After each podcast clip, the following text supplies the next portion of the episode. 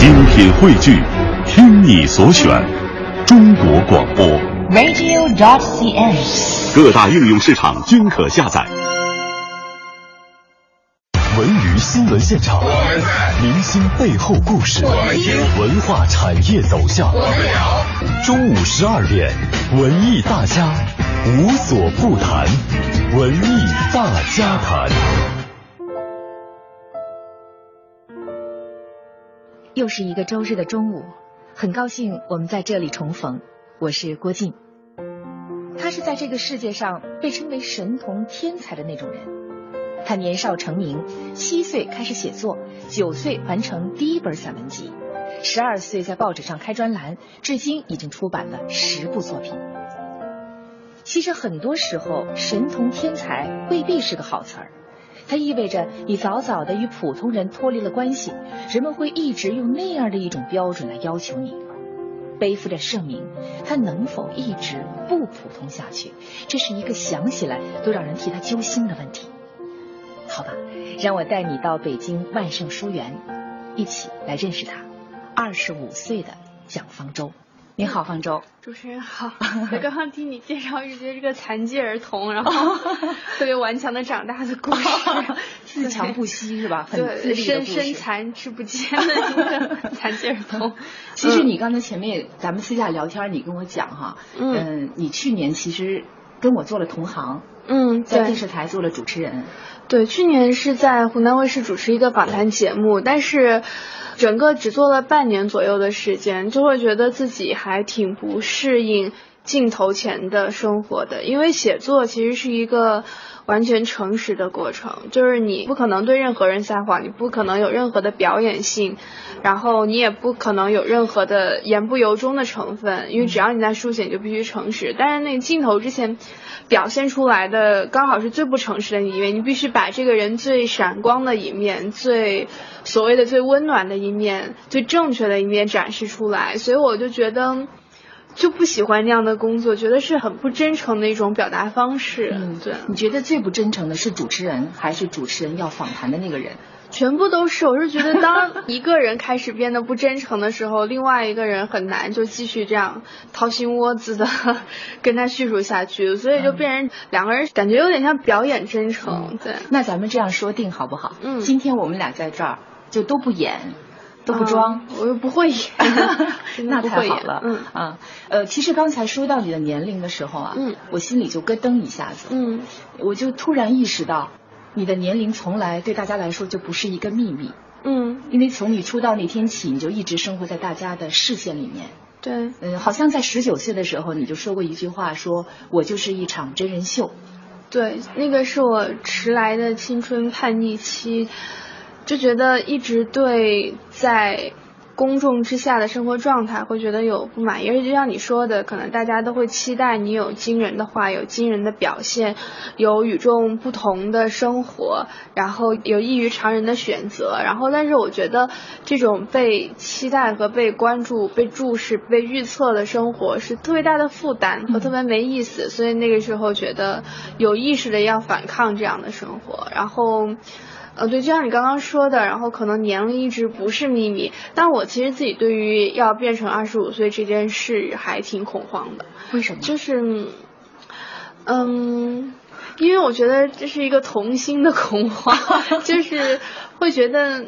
当然，恐慌会和期待是同时，期待在于说，大家可能当你年龄长大，人家不再把你当做是一个少年来对待，人家不再更多的提你童年的事情，而愿意去认真的去看待你，去正视你的作品。当然，恐慌是在于说，嗯，还是觉得自己活了这么多年，好像除了写作之外一无所长。我觉得是这种恐慌，好像其他的什么事情也不会，什么才能也没有，然后在生活上和人际交往上就非常的糟糕，所以可能对于这些世俗标准下的不及格还挺恐慌的。我听出了两个字，就是纠结。嗯这是现在大家用的很烂的一个词了。没想到蒋方舟也纠结。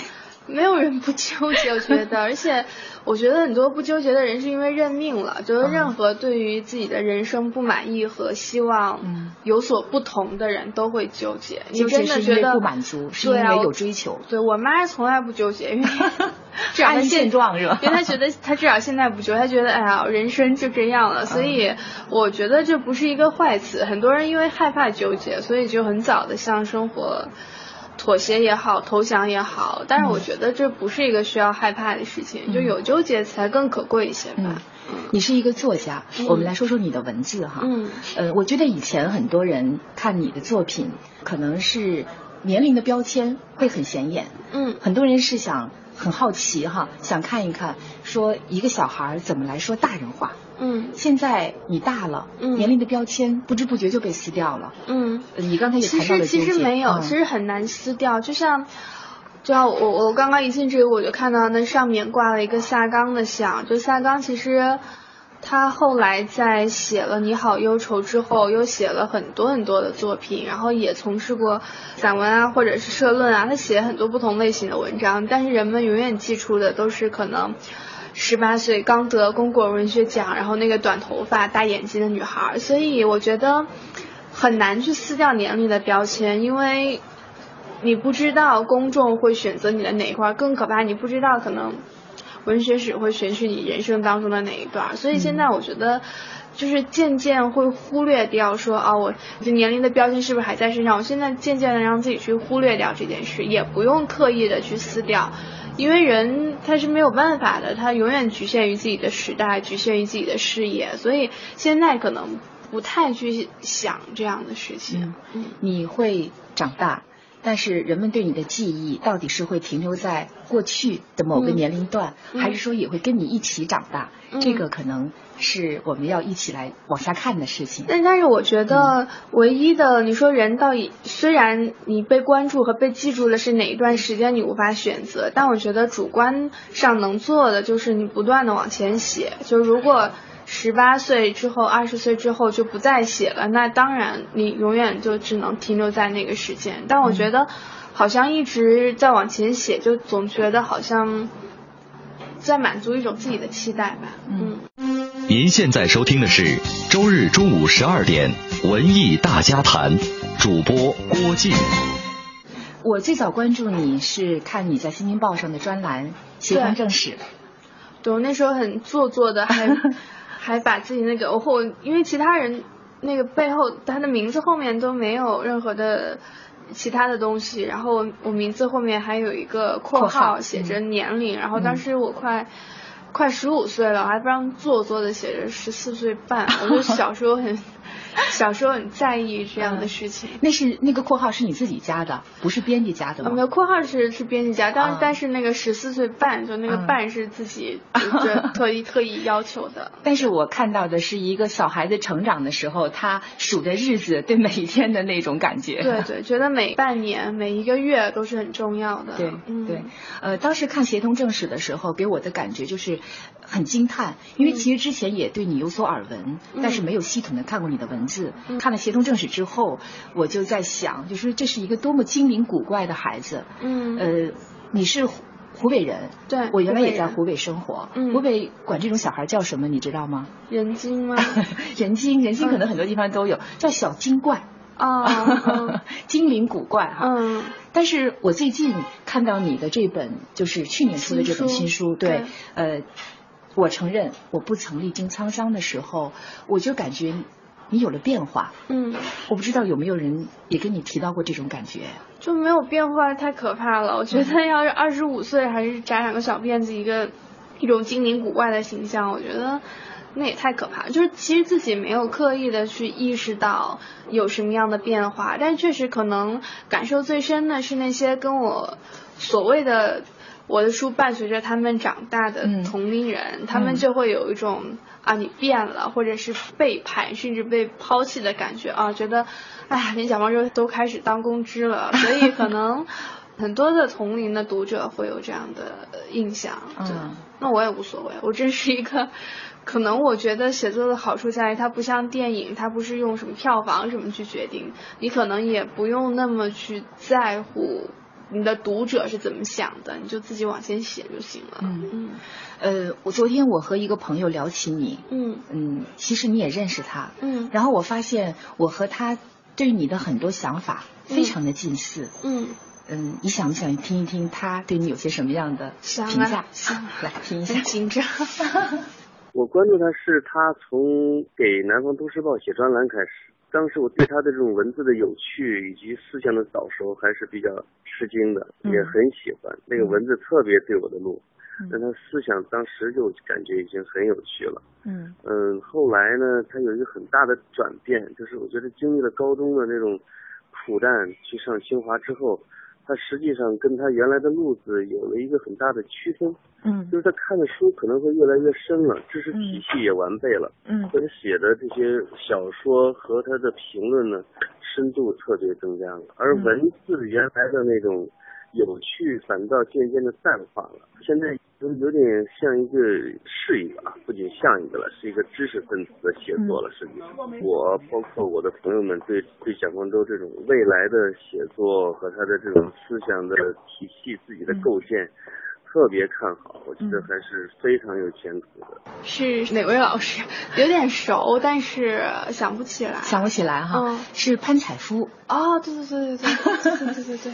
对，因为他之前去国外了嘛，对，去英国了，对对，对。最近刚刚回来，对。原来是《新京报》的记者，也是一个专栏作家，对啊，最近同去了一个版面上的版友，啊，版友，现在他去了南都周刊，嗯，对，啊，他特别提到，他觉得你现在不是像一个，而是是一个知识分子的写作。嗯我就想问你，你嗯理解他说的这个知识分子的写作吗？其实真的没有，就是好多人都以为我是一个特别的什么忧国忧民啊，然后就是正经啊或者什么样的人，就其实真的不是，至少，嗯，我觉得有趣还是我自己。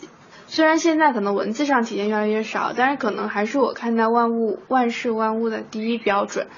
就是这件事是不是有有趣的，甚至这个社会议题是不是有趣的，所以我觉得这个是可能跟很多的知识分子的区别，就是可能指引他们的更多的是类似于责任感之类的东西，但是在某种程度上，我觉得一个作家他不需要特定的，他不比一个卖书的人，他不比一个做咖啡的人有更多的社会责任。只是他从事的工作不一样而已，所以我觉得，可能我身上没有那种知识分子的责任感和忧国忧民的这种，嗯这种气质，对，能够理解，嗯他说的，这可能也是很多人对我的印象的一个转变，嗯，你觉得他为什么会这样讲呢？就是那个身残志不坚的儿童开始痛述家事，没有，因为我觉得可能我到大学的时候就比较开始关注一些社会议题，然后应该是从一一年开始，那时候每年都会给我所在的杂志《新周刊》写一个年度的盘点，然后时政的、社会的，然后这些都会写，然后所以我觉得可能是这样一个印象，然后另外一个我觉得。嗯，一部分也是因为可能之前有像韩寒他在八零后对很多的社会议题发言，所以人们自然的就好像原来凭空多了一个这么样的职位，所以一有可能新的写作者，其他的又好像又像抓壮丁一样往这个职位里面放，好像就我是。相对来说比较关心社会事务的，所以就就把我安在这个位置上。我前段时间去台湾的时候，也是他们那个宣传上说九零后女韩寒，然后就特别不适应，就一路给人解释说我真的不是，但可能这个可能也是觉得社会。忽然觉得哦，有这么个东西，得找个人来做相应的配置。但是我可能内心对自己的认可并不是这样的。嗯，我想说说我作为一个读者的感觉哈，嗯就是呃，以前我们看到的你写的。呃，很多的那个作品呢是嗯写个人的经历，嗯我觉得嗯比较能明显。对现在呢，你关注社会，观察身边，对，我觉得这种议题会越来越多。但我觉得一部分原因也是因为，其实个人生活现在越来越没得写了，就是因为，就因为你看到现在微博是个人生活，然后微信是个人生活，所谓的自媒体虽然我不知道那是什么，但是它也有很多那个人化的成分，所以我觉得就是个人生活这个东西，而且个人生活它本身的空间也变得越来越少。大家上同样的网站，看同样的电视节目，讨论同样的社会热点，所以个人生活的空间其实是被挤压的很厉害。我再也找不到自己原来在学校里面，在小学啊，在初中啊，可能这么一个相对独立的这么一个个人空间。所以我觉得这个也是可能跟时代的变化有关系。嗯，就除非是逃离大城市，你到一个。穷乡僻壤，对穷乡僻壤，然后你的生活体验是独特的。但是我觉得现在在大城市生活的人，包括作家，其实我觉得这也是作家面临的一个困境，就是你的生活经验不再独特，你的个人空间也不再值得书写。所以我觉得一部分是自己长大了，另外一部分可能跟整个那社会的变化也有关系。你在这本书里写到说，我感觉自己现在写作越来越困难。嗯。是和这种社会环境的变化有关吗？嗯，还有其实就长大了吧。其实我觉得长大的一个坏处就在于，原来觉得写作时间是无限的和题材是无限的，但是现在会觉得其实人的。做一个作家的黄金期，也就是那么几十年，他所能写的题材也就是那么一些，所以可能在题材的选择上就会变得越来越小心，所以也会变得越来越困难。嗯。蒋方舟年少成名，七岁开始写作，九岁完成第一本散文集，十二岁在报纸上开专栏。至今已出版了十部作品。其实很多时候，神童、天才未必是个好词。这种被期待和被关注、被注视、被预测的生活是特别大的负担。如果你还需要用什么少年、美女、八零后这样的头衔，你冠在作家前面，作家本身的身份是立不住的。二十五岁的蒋方舟是否担心自己有一天也成为剩女？谈恋爱还挺费时间的，它是像一个必修课，或者是像一个什么基础学科，你你修完了之后，你才能选修更高级一点的科目。本周日中午十二点，蒋方舟与主持人郭靖相约周末文艺大家谈。那呃，我觉得很多人面对你的时候，都可能会说这样一句话，或者说他们都能说这样一句话，说我真是看着你长大的。嗯，这个话可以也可以有另外一种理解哈，就是我们是看着你的书长大的。嗯嗯嗯。嗯，所以我是想问你，就是说你现在怎么看少年成名这件事？嗯，因为可能在很长的时间里，我都觉得这是一件。很好的事，就是一个百利而无一害的事。因为其实我最早开始写作，在某种程度上，就是是希望能够改变已有的生活。一个在呃湖北的一个可能二线城市，然后。周围所有都是你认识的人，然后父母在铁路系统工作，我是想超越现有的环境，到一个不同的环境当中，所以可能少年成名确实是帮助我完成了这一点，到全省最好的高中，然后到清华大学，所以在很长一段时间里，我觉得这个是是百利而无一害的，但可能后来慢慢的觉得他对我自己在性格上和对世界的看法上面，还是造成了很大的痛苦，所以。就是我说的，可能那种叛逆，其实十八、十九岁的时候，就对自己整个的人生特别否定，觉得不快乐，觉得丧失了很多快乐的机会和快乐的能力。所以我觉得少年成名，现在看我也不觉得是一件坏事，但是他没有世界上可能没有一个不需要代价的选择，所以可能。你选择的时候，你要认清它的代价，所以这个是我现在对少年成名的看法。对，但我还是觉得是好事。就是如果让选择的话，可能还是会选择这样。就用最功利的说法，你面对的机会不一样。比如说，我经常在想，如果二十岁才开始写作，或者现在大学毕业一年才开始写作，可能我所面临的挣扎、我的纠结，然后以及我的无奈。和为生活妥协的层面，肯定要比现在大很多很多，所以从这种角度上来说，它依然是一件好事。我其实不是第一次见到你，嗯。嗯，我们俩第一次见面也是在这里，也是在万盛书园，嗯，那是 想起来了，想起来了，对，想起来了，去年的清明假期，嗯，那天你穿了一双长筒靴，对，在我前面，然后结账，你又买了几本新书，对对对。呃，我儿子当时七岁，在我旁边，嗯，然后我就向他悄悄的介绍你，我说那个姐姐，嗯，在你这么大的时候，就特别会写作文，嗯，他当时就想去找你取经。如果现在有一个小孩子跑过来问你这个问题，嗯，你打算怎么回答？说怎么写好作文吗？对。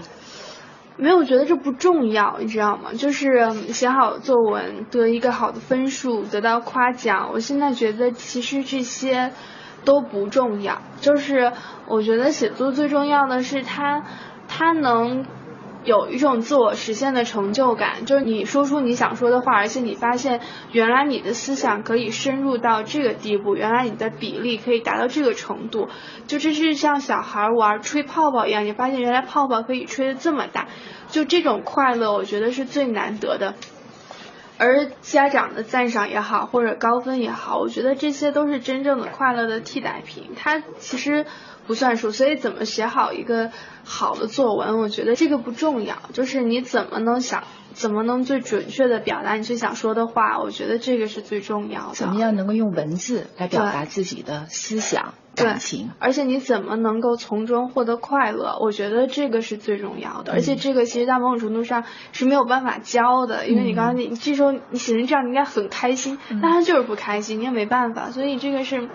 没有办法去去言传身教的一件事，所以我有一个朋友也跟我讲，他说，其实教孩子作文，首先要告诉他，因为我们的传统教育经常是让孩子只能写出正面情绪。他说，实际上你在写作的时候，完全可以把你的负面情绪写出来。而且其实有一个我好小时候有观察到的一件事，你就发现人在快乐的时候是很少意识到自己快乐的。你不会忽然想说，我今天很快乐，我要把它记下来，因为你。为什么我们会有忘乎所以这些词？就是因为你意识不到。但只有人在被辞退，然后人在失恋、失业，然后特别痛苦、抑郁，或者甚至丧失亲人这样的情况下，他才有很多的灵感和想要表达的欲望。所以不是说只有可以写负面情绪，而是我觉得负面情绪是最主要的，是唯一的写作来源。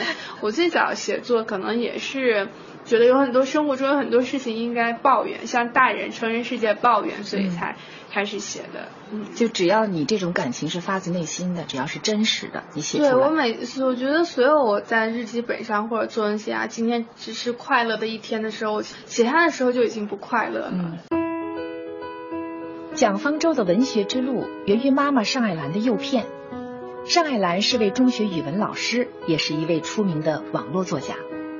蒋方舟七岁那年，妈妈告诉他，每个中国小学生都必须按照法律规定，在小学毕业前出版一本书，不然就会被抓进警察局。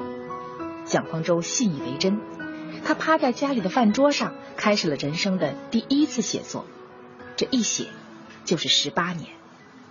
你小时候怎么那么好骗呢？妈妈跟你说，呃，小学毕业之前出不了一本书就会关进警察局，你就相信了？对，因为我爸爸是警察，所以他就可以配合这个谎言。嗯，从什么时候开始发现自己上当了？嗯，可能当第一本书写了一半左右，大概写了五万字左右，一年之后吧。但因为可能那时候已经写了这么多字，所以也。